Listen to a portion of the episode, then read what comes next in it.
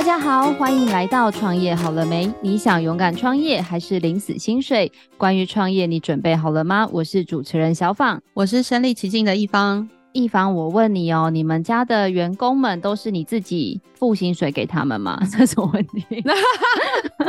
你想问的是，就是有没有？合作关系是正职的角色还是外包这样吗？欸、差不多差不多，就是我的节目到底都谁剪的这样？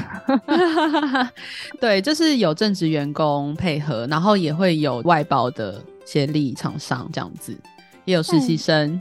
那你觉得他们有什么不同？主要是外包的话，比较像是你额外有一些临时的需求会找他们。那因为品质的控管上，其实还是呃正职的员工。呃，品质上的管理或是他们的理念，会知道说，哎、欸，我们大概需求是什么。那外包的厂商，就是对我们来说，沟通上会花更多时间。那你就是找错人啊，没有了。对，我应该是找错人了。那我介绍对的人给你啊。你要问我不懂要问。好好好，我今天就来听一下这个高级的协力厂商应该会长什么样子。我跟你说，今天的这个协力厂商啊，是我本人，因为我是行销公司嘛。照理来说，行销公司的行销应该要自己做，应该啦，听起来比较合理。但是呢，我自己有用过一个很厉害的行销外包的厂商，他就是你刚刚讲的那些缺点。目前体验到现在还没有遇到，不知道会不会再久一点露出马脚。欸、那我们来介绍一下我自己心目中觉得啊，我虽然是跟他合作，用外包的形式来解决我行销的问题，但真的是表现是倍儿棒的一个厂商。我们来欢迎我们的双赢行销有限公司的创办人 Jackie，欢迎 Jackie。嗨，两位美丽的主持人，我亲爱的学妹。啊，还有线上收听的观众，大家好，我是双云行销的创办人 j a c k i e。j a c k i e 我们前面有聊到啊，就是员工有很多种嘛，就是有自家养的，然后也有外包协力的，然后也有一方刚说的工读生，但是。就我所知啊，你们在行销业界把自己定位成一个非常 special 的角色，你可不可以跟大家说明一下双云到底在做什么？哇，我们双云是这样啊，就是我们的核心其实是电商品牌的代营运。意思就是说，我们其实是有营运某些品牌，然后在电商这么惨烈的市场里面，拿着真枪实弹跟大家一起厮杀，然后拿到业绩的。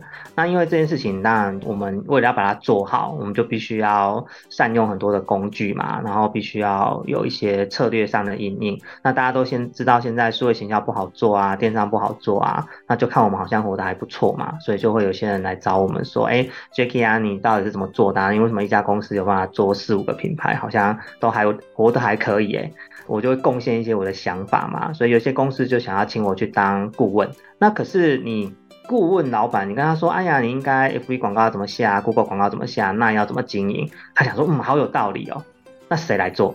老板自己做啊？那我公司是老板是最厉害的啦，但很多公司老板可能专长是在研发啊或生产啊。啊，或者是业务开发嘛，所以 marketing 这一块他们就似懂非懂。所以当他们要想到要做什么事情的时候，通常第一件事情你就会想要组建一个行销团队，对不对？所以呢，当你组建行销团队的时候，从招募开始就问题百百种。第一个，你招募的内容到底是不是精确的？其实有时候是人力市场的人一看就知道，就是哎呀，这一家公司是有经验的，他开出来的工作内容可能是还不错的。然后呃，这家公司没有经验，他就写一个数位行销，然后就什么都没有，这种都很恐怖哦。因为进来之后，他可能会包山包海，连那个打扫厕所都关行销的事情这样子哦。所以第一个从招募精不精确就已经开始会有很大的落差。再就是招募来应聘的人，你这个老板有那个能力。可以去判断他真的会做这件事情吗？那我举一个最惨痛的例子，譬如说我要找一个会下 FB 广告的人，什么叫会下？那他说我会，你就相信他了吗？那我的大部分的经验是，所谓的我会有很多的隐含的意义在后面哦。譬如说我曾经看过人家下过，所以我觉得我会，这也是一种我会，对吧？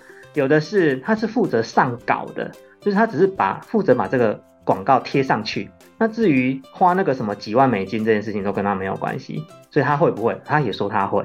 OK，那有的是他根本不会上稿，他只会调，他只会调数字，他可能在一个很大的体系里面，他只需要做好这件事情就好了。但他会不会？他也会哦。然后再说一个更夸张的，就是 FB，我们都知道他下的广告要追踪嘛，对不对？有一些小朋友，他们很幸福，他们一进到公司，这个网络环境都已经做好了，那他根本不晓得什么叫追踪码，追踪码怎么买的？因为他到的时候已经买好啦。所以当他到了一个新的公司去之后，这件事情就不会发生，然后就没有出现。所以你看，从应聘、招募到应聘，那接下来就是管理。那管理就更不用说了，你他的行销的流程啊，然后他的绩效怎么认定啊？他在看 YouTube 的时候，到底是在工作还是在休闲？有些老板是没有办法判断的。所以接下来就会很多人问我说，怎么办？我没有人可以做。那这时候我们就推出了一个很有趣的服务，叫做数位行销派遣。叫你不要管那么多了啊，我就直接派一个人给你来帮你这样子。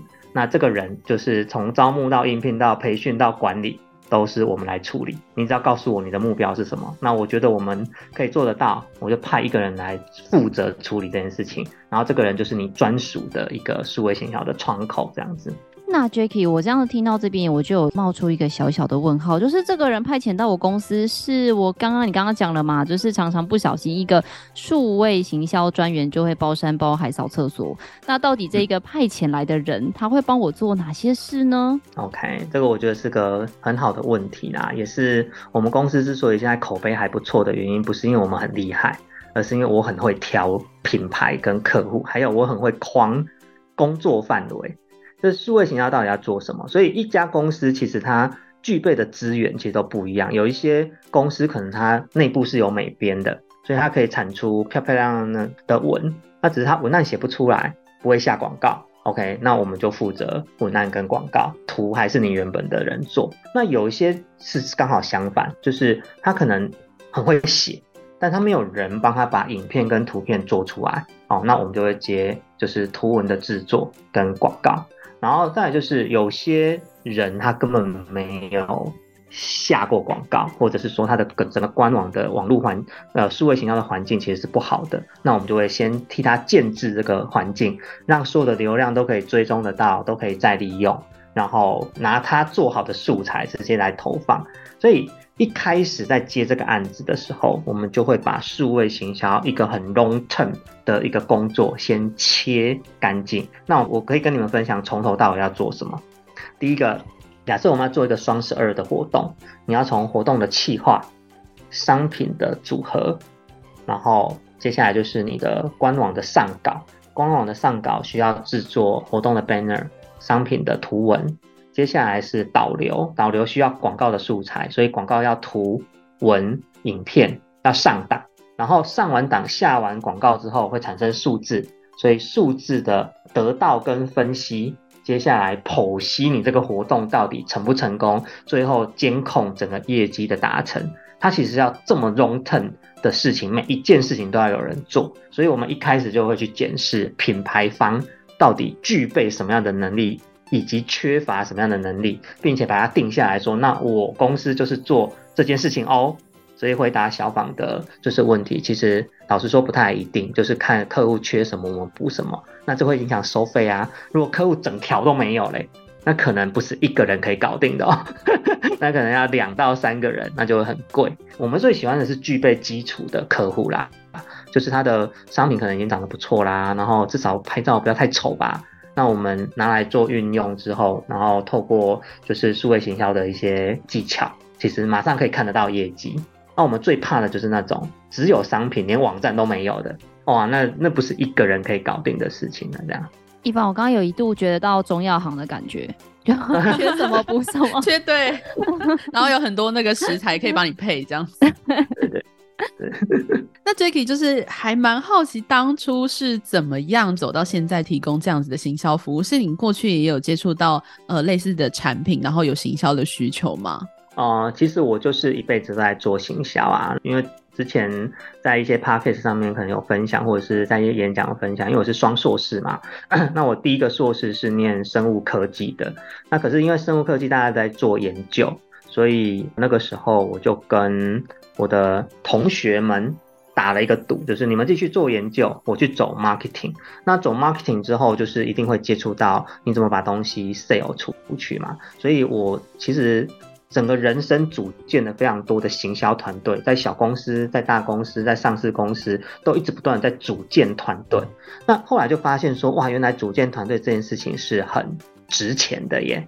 哦，所以我后来就替我的公司自己组建了一个团队，并且把这个团队有机会呢可以拿来服务别人。所以回答刚刚一方的问题，就是说当初为什么会有双云这样子的服务，或者是为什么要走 marketing？就是我有一次啊，我在做屈臣氏跟康是美这样子的通路的时候，然后我就走进去那个店头，然后就看着架上满满的商品，你知道我心里面涌出来的感想是什么吗？觉得我这辈子不会失业了，因为我经营屈臣氏、康士美，架上所有的商品，不就都需要我吗？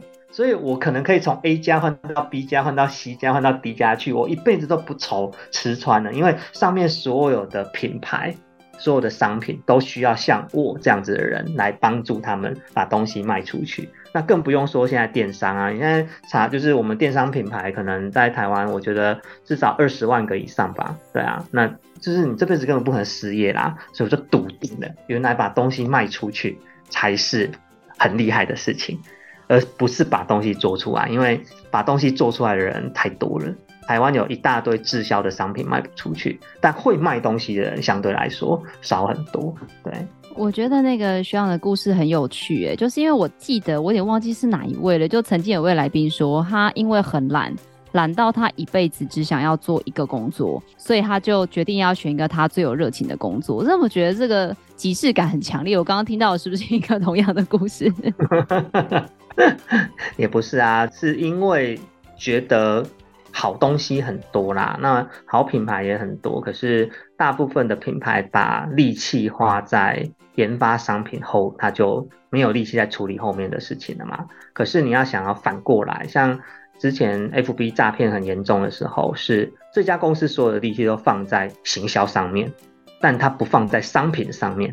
那这时候其实产生的后果其实很严重哎，就是第一个消费者会买到很烂的东西，然后再就是劣币会驱良币，因为我在 FB 上面被骗了嘛，所以我就觉得 FB 上面所有东西都是烂东西，那这其实就影响到整个环境啊，所以我觉得。把东西做好的人其实很值得佩服，我们可以协助他们，或者是可以接棒，就是他们把东西做出来之后，我们想办法把它卖出去，这其实是还蛮有蛮有意思，然后我觉得也是对大家有益的一件事情啊。欸、那 Jacky，你们有行销外包的一个服务吗？那想要问，就是大概这些产业会是什么样类型的居多？就是他们为什么会有这样子行销派遣的需求？是因为他们当初的卖法就不是在电商上面吗？还是说他们其实在行销上有什么样的缺乏是你们要帮他们补足的？嗯，好，先回答产业吧。就是我公司有一个内规，我们每一个产业只接一家客户。那这当然有几个原因啊。第一个是所有的产业都会问我们说：“哎，我这个产业的水很深哦，我的 know-how 很多，那你又没有做过我们这个产业，你凭什么帮我们做得好？”那为了要解决这个疑虑，所以我必须要把产业别扩张。所以我们现在已经有做了大概六十个不同的产业的经验。那意思就是告诉大家说，不管你是什么产业，其实我这一套。可能都在你的产业是有机会可以就是产生效果的。再就是我个人的关系，因为我是双子座，我没办法做同一个产业做太久，坏神，你知道吗？那后来呢，就是做了这么多产业之后，就发现说，其实产业共通的问题都是这样啊，就是当你在组建行销部的时候，你都会遇到的就是从好不容易建起来之后又崩掉的这个过程。所以我常常遇到很多来找我们的品牌商，是他曾经试图的想要组一个行销部，但是组起来好不容易把它训练起来就崩掉了。崩掉意思就是说解散了，或者是 大家都离职了。那离职的原因有好有坏，比较好的是说啊，他这个部门实在是训练得太好了，好到就是这些人觉得我还是自己出去创业好了，他也留不住。所以很厉害的行销人员的下一步其实就是创业。因为他已经具备了把东西卖出去的能力了嘛，对吧？那很烂的嘞，好烂到老板受不了，只好把它砍掉。所以行销部是一个很麻烦的部门，就是它太烂，公司受不了；太好嘛？他又很容易就跑掉。OK，然后再就是整个管理上面，因为行销是一个很广的事情啊，尤其数位行销更可怜。数位行销就是含行销加业务，所以一个电商公司是没有业务部的啊，哪有什么业务部？就是行销就是要负责把业绩扛回来嘛，所以他的工作范围是非常非常的广阔的。那当你遇到一个不太懂行销流程的老板的时候，他就会包山包海，全部都往这个行销部丢。不管是异业结盟啊，找 KOL 啊，写文案啊，做影片啊，企划啊，然后甚至是老板的朋友的朋友要帮忙啊，说全部都是这个部门的事情，这样就留不住人才。所以我遇到的需求都是第一个，大部分是崩掉，他已经好几次了，已经组不起来，算了啦，我已经放弃在组团队这件事情了，所以干脆外包给我们。第二个是因为 location 在中部啦，但我们大部分发展还是在北部。那中部会遇到的问题是人才荒的问题，譬如说像这一届的大学一年级，就可能是有史以来出生率最低最低的一个学年，所以有很多大学都挂掉了嘛，没有人。很现实的就是没有人，没有人就算了，现在大家又去跑外送，所以 Uber 跟 Foodpanda 就是我们人力的。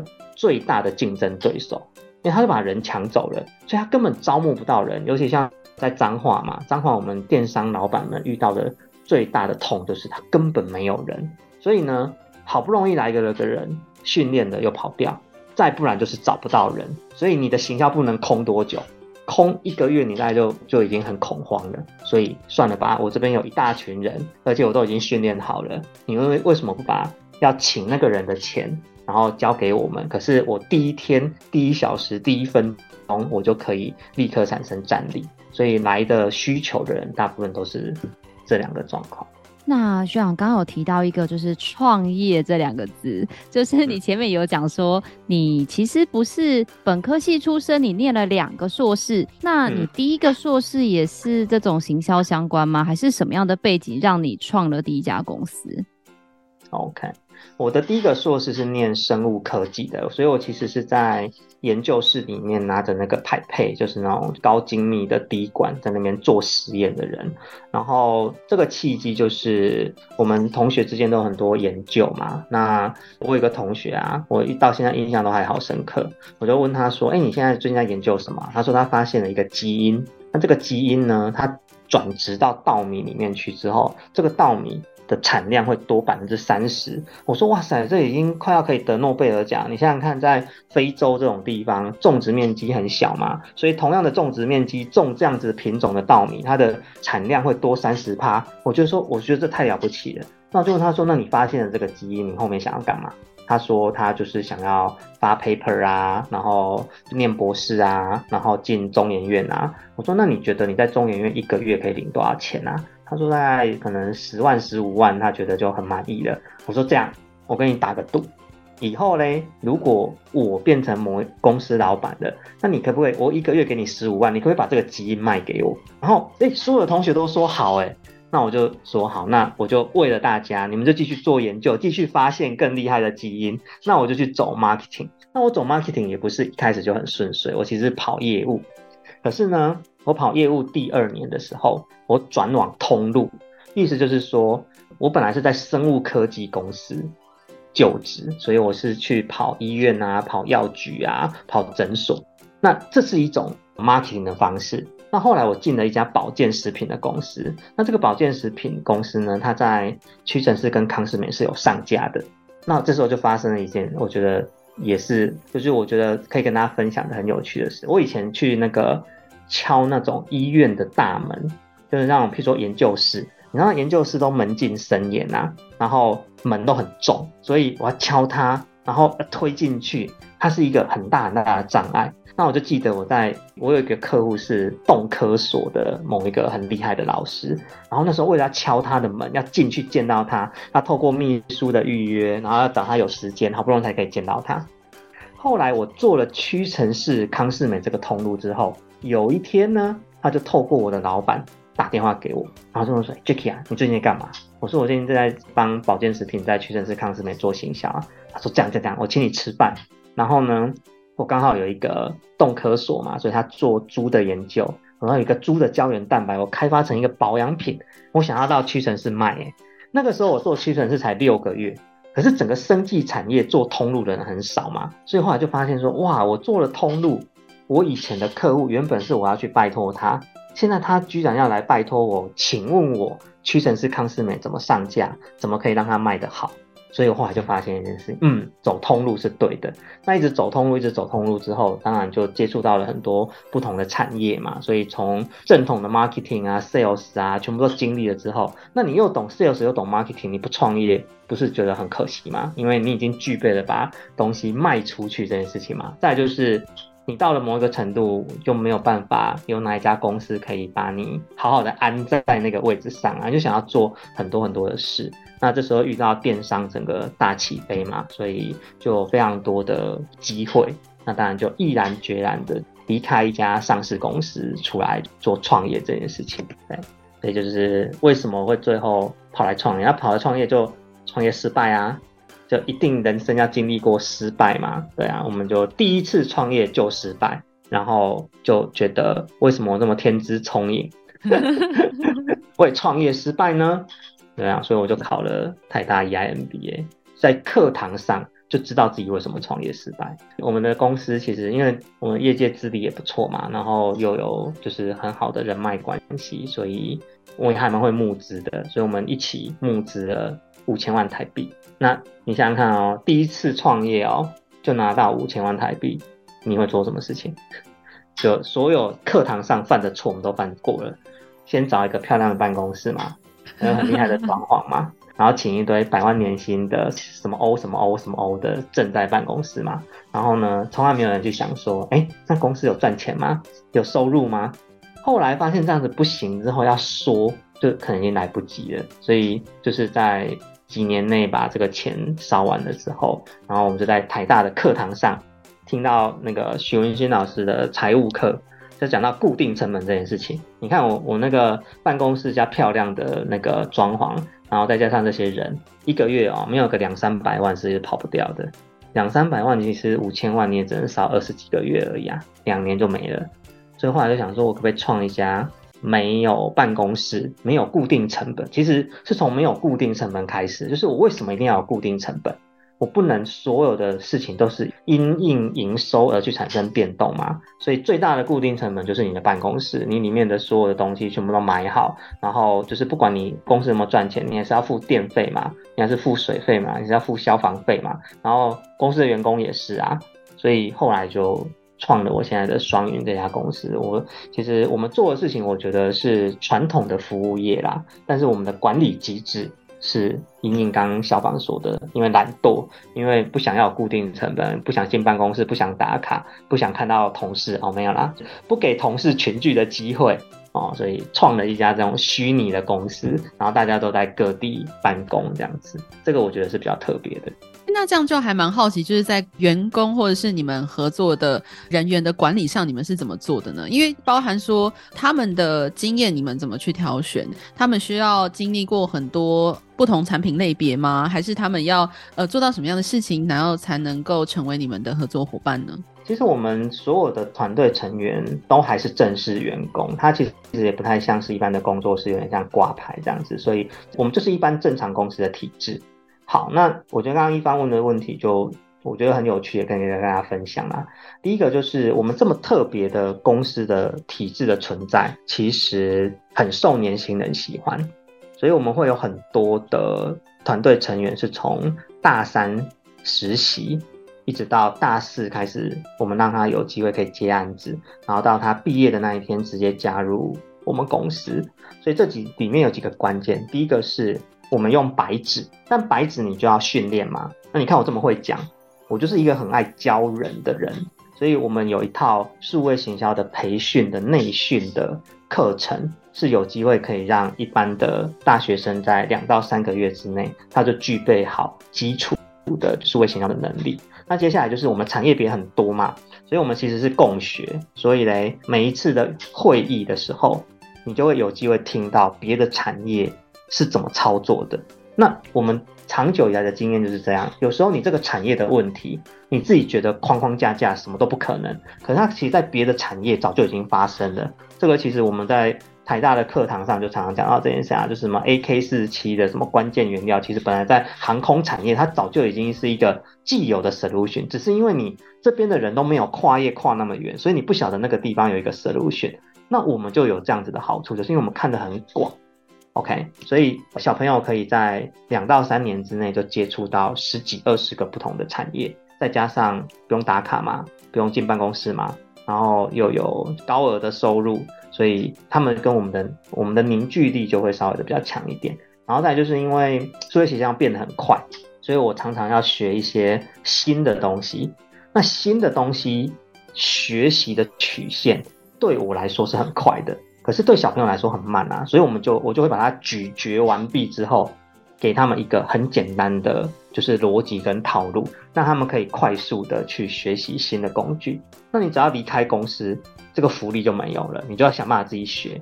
比如说你要学低卡广告，天哪，这件事情你先连从怎么建后台，怎么买追踪码，到做素材，到写文案，到后面的数据调整，你可能要花。三到六个月的时间，而且要有一个老板愿意让你试这件事情，才有机会学会嘛。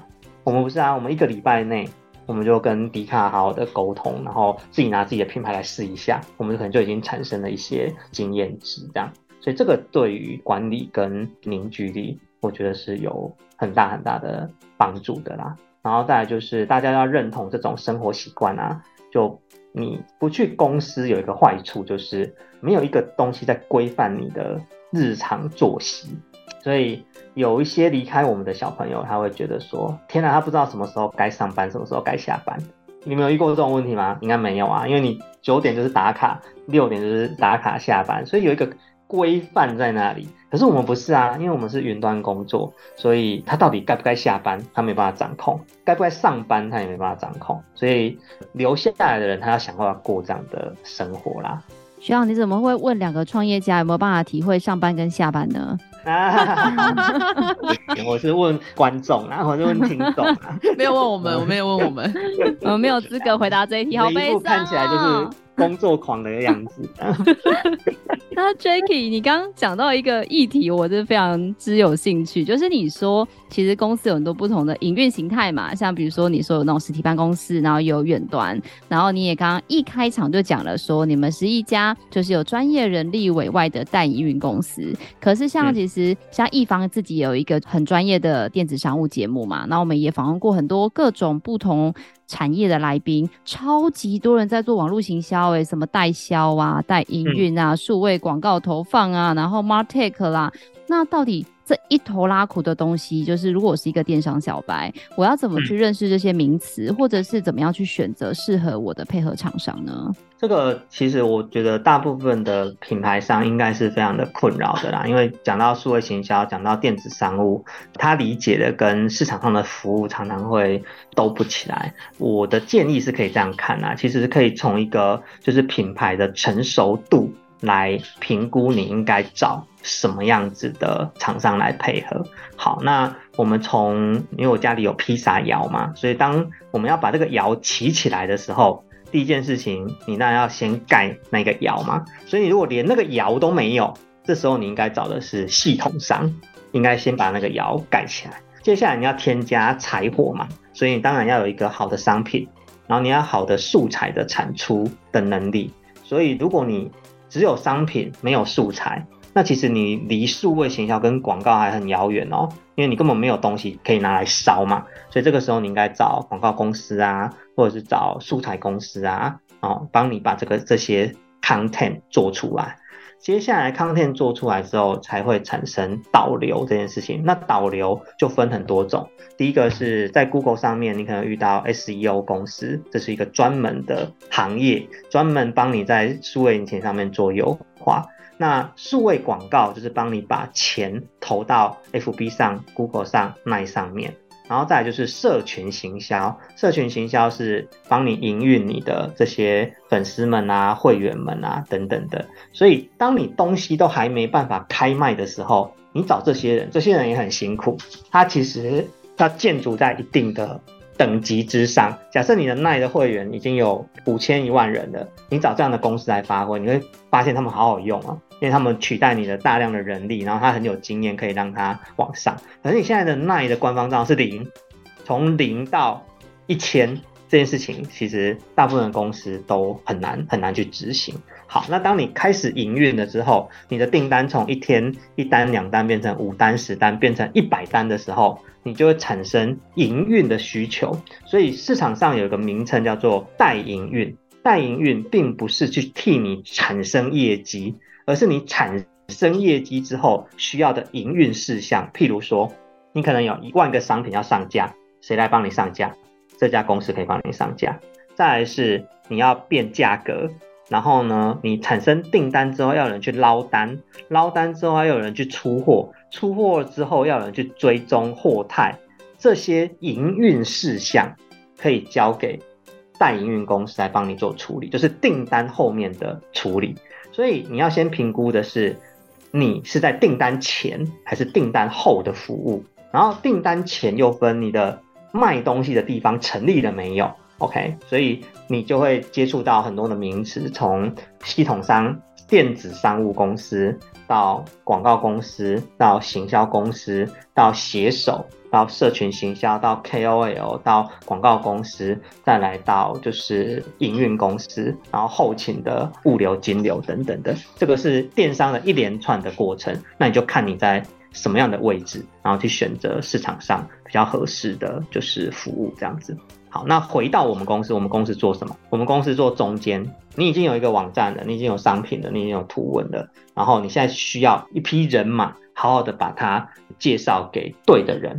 那这件事情我们做，但是我们没有办法帮你做营运哦，你的订单就是 always 包错货。然后 always 被客诉，然后那个客户问你说我的货在哪里，你不知道。那这件事情其实是处于营运端的事情。OK，跟大家分享啊，就是我的切割大概是这样啊。那中间这一块的服务上是最多的啦，就是你可以从 MarTech 工具啊，到呃 Line 的机器人啊，FB 的机器人啊，下广告的服务啊，然后做素材的服务，SEO 的服务等等等等等等等等，大部分都是集中在中间这一块。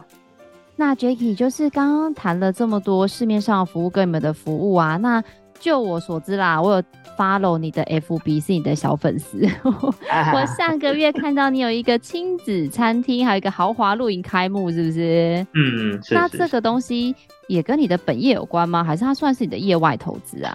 其实它是一个我的客户的异业结盟啦。那这个这件事情就是可以先从就是这两个客户的特性在。回答刚刚你们的问题啊，就是他们为什么来找我们？那这两个品牌我都我我因为都很熟识，所以我们就不避讳的讲他们的名字。其中一家叫做哈比雪儿，哈比雪儿是彰化最大的亲子餐厅，占地四千坪。OK，那你大概可以理解说这个这样子的品牌或餐厅，他们着重的能力在什么地方？一定是现场的营运跟经营，或者是说它的整个流程啊、硬体上面，所以数位行销当然就是它的痛。所以它本来当然就是自己做，或者是请店长做。那这件事就是一个很大很大的 gap。所以后来看不下去了之后，哎，然后我就说，那我们我们来合作这一块。所以我们替他把他的服务在线上做曝光。那现在在最火红的服务就是抓周服务。你知道现在抓周很 offer 欸，抓周的小朋友啊，要跟婚礼一样换三套礼服，而且所有的来宾要排队，因为送他礼物，因为他通常一岁还不太会走嘛，所以他是坐在那里。等着所有的姑姑、叔叔、舅舅，然后那个奶奶什么的，一个一个来送他礼物。然后爸爸的好朋友，所以他会拿到十几、二十个不同的礼物，然后会办一个 party，主人家办一个 party，还请他。就是现在的抓周已经搞成这样，不是说去啊抓着啊耶耶耶就就走了，然后要有主持人，要有摄影师，要有流程，要有餐点，要有场地。然后再就是抓周，通常是老中青三代嘛，所以你不可能把抓周弄到一个什么深山的露营区去办吧，一定是交通要便利的啊。然后通常就是北中南，那中部就是一个最好的集合的地点，所以他每一场抓周都十几二十个人，甚至我看到最多的大概是五六十人以上的这种 party，所以他现在抓周就非常，那这件事情就是要透过网络行销告诉该知道的人。所以现在查彰化抓周啦、彰化亲子餐厅啊等等的，一定都是第一名就找得到他。然后呃，脸书广告啊、Google 广告、那广告都有在营运。这样好，那这时候另外一个厂商呢，叫做向乐城堡，那它是一个奢华露营的品牌。所以奢华露营的品牌，你大概也可以理解，因为它必须要把露营这件事情从自带装备变成是你只要带着行李就可以去入住。所以呢，一个人如果要收到三四千块以上的费用，那你大概可以理解说，它的备品可能会是 Hermes 这种等级啊，然后你的帐篷里面会是有除湿机啊、冷气啊、暖气啊、循环扇啊，然后是会有漂漂亮亮的床的，在厉害的一个公主帐里面，然后你只要拿着行李，穿着漂漂亮亮，你就可以入住了。好，那这个奢华露营就会遇到一个问题，就是说你会去同一个露营区两次或三次吗？大概很难，所以他们就拟出了一个策略，我觉得很棒，就是他们是移动式的城堡。所以呢，现在台北天气虽然很冷，可是中南部很很温和啊，所以他的营区可能就跑到中南部去。然后呢，夏天大家要玩水嘛，所以他可能跑到宜兰，可能跑到台东去这样子。所以它是一个移动式的城堡。那我就问他说：“你下一个要移动去哪里啊？”他说他还不知道。然后哈比雪这家餐厅。因为有很多，它的场地很大嘛，所以他想要做露营区。这个时候机会就来了。一个餐厅想要做露营区，他会遇到很多问题，包含的帐篷要买哪一家的啊，然后店要怎么签啊，服务流程要怎么弄啊，这些他都不会。那向乐城堡会什么？他有很多硬体都已经买好了，他缺一个地方好好把它放好，我就让他们两个就是结合起来。所以嘞，后来我们就在哈比雪儿的餐厅里面。就把向乐城堡这个品牌移植进来，那这件事情就产生了很多很有趣的效应。譬如说刚刚说的抓周，抓完周之后，那你就可以直接住了嘛，对吧？再就是他的住宿的客人，当然就可以享用他的餐厅的美食。再就是帐篷总是比餐厅吸金多了嘛，所以它就变成中部目前一个很大的事情。所以这个当然不是我的本业。也不是我们公司的服务项目，可是因为两个都是我的客户，所以我们就替他们做了一个这样子异业的结合。那因为大家都是创业家，所以你们就知道创业很容易两个体系的合作就会产生很多的争执嘛。所以后来就跟他们说，所有的网络行销就由我们统筹，因为两个都是两个的网络行销都是。是我做的嘛，所以我们就帮他统筹整个就是露营区的，就包含了导流导客，还有后续的就是数位行销。那现在这个营区还不错啦，一直到明年的二月吧的周末，基本上已经全部都客满了，这样子，很棒的一个结合。对，一凡，我跟你说，我听完这一段我。get 到的重点就是我很失焦，对不起。我觉得我明年结完婚，对，结婚要换礼服，然后我以后生小孩抓周还要再帮小孩换三套礼服。我觉得天哪，我觉得人生有点艰难，永远都在换衣服。现在小孩很少啊，大家都把他当宝贝，那个真的是我看到的时候，我眼睛都掉出来了。他说：“不好意思啊，我们的小女主角要去换一套礼礼服喽。”然后就你看，本来是冰雪奇缘出来，就变成那个白雪公主，然后再变成中国式的旗袍这样。你有没有觉得还好？你小孩生得早？哎、欸，我不好意思，我第一个小孩我们还办那个什么烤猪趴嘞，来了一百多个人呢，更盛大哎，更盛大。对，他不是抓周，他是周岁的那个一个大 party 这样子，很嗨呀！你不觉得？哦，小榜加油！嗯，谢谢。要不要跟泽华一样，好不好？我的泽华就说 生多一点，生多一点。我说学校你只有一个，你应该要先加油。他就说不了不了，我一个就好了。很失焦。对，这是两个客户的一个，我觉得还蛮完美的结合啦。因为我们就是深入客户的体制里面嘛，所以你会知道他擅长的是什么，缺乏的是什么，所以补起来比较精确一点。因为有时候异业结盟就是不见得会有很好的结果，那就你在引荐的时候其实是没有足够了解彼此的个性跟需求。那我觉得。经过我的判断，我觉得他们可以结合。那果不其然，现在也结合的不错啦，所以挺骄傲的一个案子。那 Jacky Jacky，因为你知道吗？我就是身为的客户啊，就想当年我刚认识这个服务的时候，我有很多 OK 的问题，我可以帮观众朋友再问一次吗？当然啦、啊，没问题。就比如说问题就会是说，哦啊，你们派钱来我公司啊，钱是怎么算？好，这第一个。第二个问题呢，嗯、就是说啊，那这样子的话卖的好不好？你们有保证吗？还是就是你们就跟外面的公司一样啊，就是收我的钱，然后我做的好，做的不好都不会管我。再来第三个就是说，哦，刚刚刚刚你讲过啦，就是说。你们接这么多案子，那你会不会跟我的竞争对手分享我的情报啊？那这样的话，你就是别人都知道我在做什么，因为你可能会跟人家共享这些资讯。那不知道这些问题，通常你都会怎么样跟客人做回复呢？嗯，好啊，先从收费来说好了啦。我们的收费标准其实很简单，就是像这种行销派遣，我们一个人力就是四万块钱。那为什么当初定这个金额？你自己算算看嘛。你可能在台北市花三万三、三万五请一个。员工，你加上那些劳健保啊，有的没有的，你的公司要付出的成本，其实大概就是四万块这个金额，而且我还开发票给你哦，所以四万块其实是一个人力，所以你要使用我一个人力，那就是四万块，两个人力就是八万块。我们那种很海派的客户，就一次派一次派两个人来吧，我们要快速的就是解决我的人的问题，因为他觉得他一个月可能那个厂房的 burning 搞不好是几千万。对不对？那我八万块，我就可以立刻马上下个礼拜我的官网就开张了。你不觉得这件事情很迷人吗？好，那所以回答小芳的第二个问题，保不保证业绩？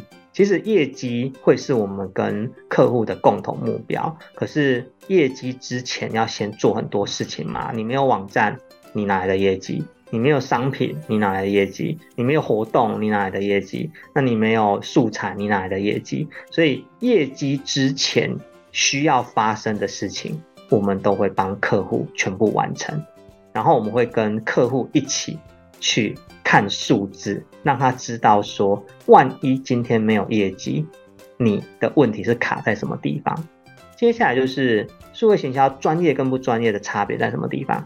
不专业的数位行销就是你这个钱花一次烧掉就没有了，但是专业的数位行销是我们的流量可以用很多次。所以假设我花了一万块，导来了一万个人，你本来想说，哇，这一万块，这一万个人怎么怎么都不买单，你就不敢下了。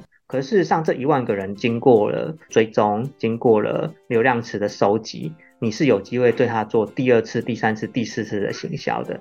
所以你第一次花一万块，第二次可能花两千块，第三次可能花一千块，你就可以跟这一万个人重复的沟通。所以这种数位环境的建立，我觉得也是基本上我百分之九十九的客户。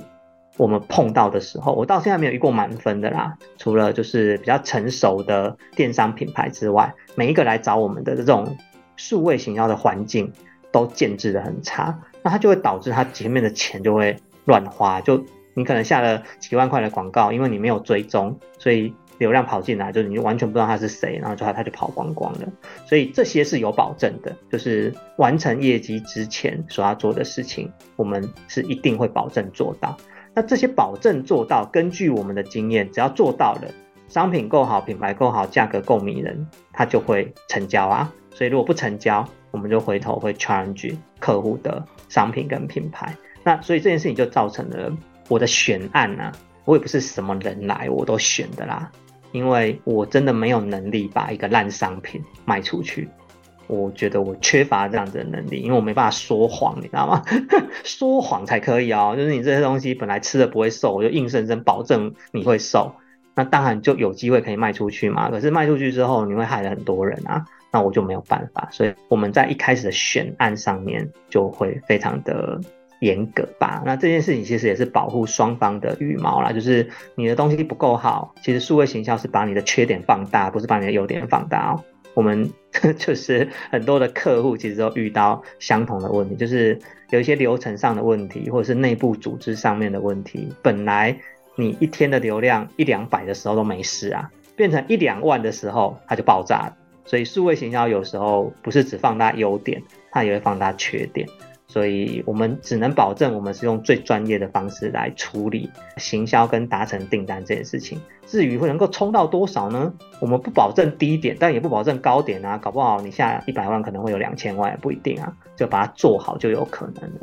那学长就是 OK 第二趴前面，因为像我是属用的用你使唤你，很顺手的客户。对，但是当然也有客户会觉得说，就像你说的，两个礼拜我花八万块，我可能就立刻官网可以上线，就是 so amazing，非常的迷人，就会开始卖。那会不会有的客户也觉得说，啊，你不就派两个人来我公司啊？有时候你们还线上作业啊，看起来就没做什么事啊，我业绩就卖得很好啊，然后就把你们换掉。会有这种你知道就是兔死狗烹的事情发生吗？那你们会怎么预防它呢？这个我觉得也很有趣啦。我们通常合约只会签三个月，但这个原因其实是我觉得它是一个大家有机会有耐心的一个时间点。就是说，一般的品牌商你要找一个公司，你给他你试用期也是三个月嘛。对不对？所以大概大部分人是有耐心的。再就是，我们也得给我们自己一个机会下车。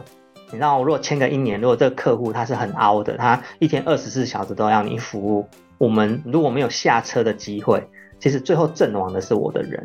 哦，所以我解决这种问题的方式，第一个是我只签短约，然后这件事情可以让彼此保持一个。高度亢奋的合作关系，因为你就不会合作得很顺之后就结束嘛。再来就是我们的任务，其实很多时候本来就是阶段性的。譬如说，我们有培训的服务，培训当然不可能一辈子培训下去啊。所以我培训越久才能离开，这代表我能力越差吗？所以我三个月之内没有办法把你的行销数位行销部搞起来，我都觉得嗯。是不是我能力有问题？所以我们当然就是在很短的时间之内，尽量的把这件事情就是完成。所以我们的经营逻辑就是永远不要怕换客户或被换客户啦。但是要很怕的是那个据点画的不清不楚，或者是结束的不开心。然后三个月有三个月可以做到的事情，跟业主的耐心嘛。所以你在最好的时间点下车，有时候是。留下一个传奇，你知道吗？我的，我们都常常对内部的分享就是让子弹飞一回啦。你六个月他先跟你暂停合作，那你能保证他就是三年内他的行销部的人都不会换吗？大概很难呐。所以等他有需要的时候，他就会来找你。那我就笃定这件事情啊，我才不相信有哪一家公司的行销部能够永远跟得上公司的脚步，永远能够跟上公司的期待，而且。人都不会崩掉，有这种事吗？哎，很难哎。我见到的就是，所以那行销部是你自己弄，是你自己的人啊，不然就你家里的人，或者是甚至是你自己带，不然其实这种人员的更替，只要一发生，我们公司就有机会会被会被客户再找回来，因为我们的服务是在很满分的时候结束的嘛。其实这段也给我很大的启发，因为像我们公司就是一次性的合作也是前三个月，就是会让彼此有一个机会。呃，去磨合说，就是我们做的东西，他们就是彼此双方是否满意，然后以及说他们内部员工是不是有这个能力能够继续做下去这样子。那你刚刚有讲到说不怕被换客户，或是被客户换，或是你们换客户这样子，其实还蛮好感触的。就是你们怎么去看待客户，就是对你们的服务有些疑虑，或者是在例如说淡季的时候，你们会怎么样去平衡自己营运状况呢？就我们公司从来没有淡季过哎，但小宝因为是我们的客户，所以他知道嘛，就是我们非常重视客户的回馈，所以我们每一个月一定都会有一个就是客户的满意度问卷。那这满意度问卷我们回来是怎么使用的？跟你们分享。我们在每个月的月会的时候及时开奖，就是说那个问卷回来的内容啊，我们是不看的，我们在月会上面直接打开让负责人看。所以你们的 comment 啊，或者是说我明明就满分是。五分，你为什么只给我四分？接下来就是开完会议之后，我的品牌负责人必须要去追踪的事情，然后这件事情就没办法造假嘛。所以假设客户客户真的给我们很低的分数，那我们立刻就就马上就跳起来。然后再来就是，其实有时候不是客户想把我们换掉，是我们想把客户换掉，因为有时候可能我会误判客户给的资讯可能不见得非常的透明啊，或者是说他永远跟你说。那商品是世界宇宙无敌第一好嘛？那等你开始做功课之后，你会发现不是，或者是说开始打了之后，你会发现说，哎，它 always 出错货啊，或者是 always 只要卖起来，它就产能就没了，它产能很差，所以货量就没了。那这种有问题的，我们都会劝他说，你应该先把你原本的问题处理好，因为你已经透过数位行销知道这样的方式是卖得出去的，所以我们的任务已经达成了。可是你要能够长治久安的一直卖下去，你有一些内部的问题要先解决，那你就先解决，我们等你慢慢的解。那我们我的习惯啊，我们后面平常平均大概会有五到十家左右的品牌商在排队。所以 只要一结束，我们就会立刻马上有人递补上，这是我的我个人的习惯，因为可能我跑业务好久了，所以业务本来就是要有一些囤积的业绩嘛，免得公司突然间提高了，或者是说，哎、欸，这个月先不要来，因为我我这个月够了，我要把它挪到下个月，我的报表会很好看。那在公司的营运上面，就是我们随时跟很多品牌保持着暧昧。可能要合作又不太合作的关系，那只要你说嗯，好吧，来吧的时候，明天就可以开始的这种就是机会。那当然，我们其实也真的是很曾经被客户就是很快速的希望你在很短的时间之内就结束这个合作。那这个时候就是第一个，好好的画下句点，把该交接的交接好，然后所有的权限该清除的清除掉，然后并且好好的把他们教会我们前面帮他们布的局的价值在什么地方，然后留下一个完美的印象。这个是我在经营公司跟对团队的要求啦，就是可以结束，但是那个句点不能是不好看的这样子。好哦。那最后问需要一个问题，就是你知道，像我们自己啦，我自己也最近面临一些公司上人事的异动，有表现好的同事，那当然也会有表现比较不理想的同事。那像现在网络行销这么盛行，我相信有非常多相关的从业人员哦。那像你自己在挑选同事，或者是如果有人想要踏入这个行业，不知道你对他们有没有什么样的建言呢？这个当然有啦，因为我们禁用的人很多嘛，然后出去的人也不少啦，所以培训的人，我现在自己算起来大概已经上百个，应该跑不掉了。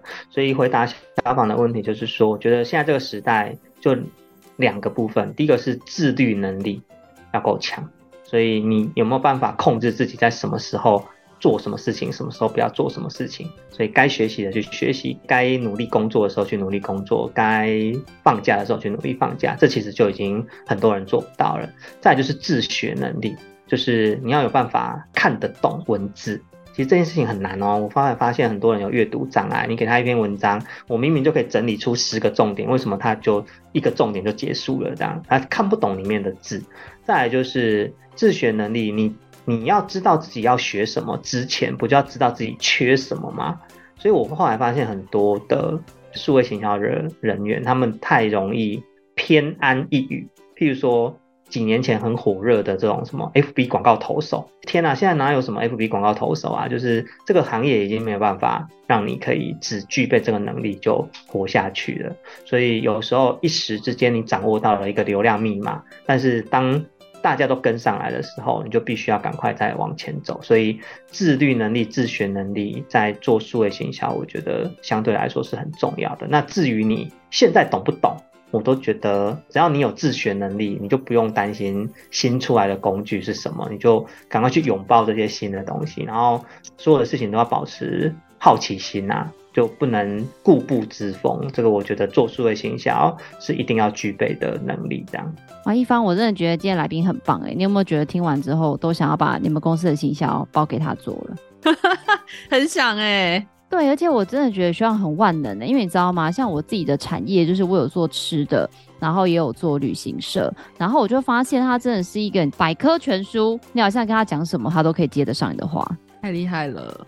好哦，那今天非常感谢我们双赢行销的创办人 Jacky 来跟我们分享非常多关于这个数位代营运，还有超级多产业相关的一个资讯哦。从他怎么样创业开始，到双赢到底在做些什么。甚至他都线上帮我们诊断了一下，到底什么样的客户适合什么样的一个服务哦。然后到他非常多的这种精彩的例子啊，以及他创业的种种开心或者是困难的一个分享，相信大家都会有非常多的一个收获。那当然啦，如果你有相关网络行销或者是这样子商品推介在网络上的一个需求，我们也都会把双云的联系资讯放在下方资讯栏，有需要的朋友都可以自行来联系我们的双云哦。如果你喜欢我们的节目，也别忘了给我们五星好评加分享。创业好了没？我们下次见喽，拜拜，拜拜，拜拜。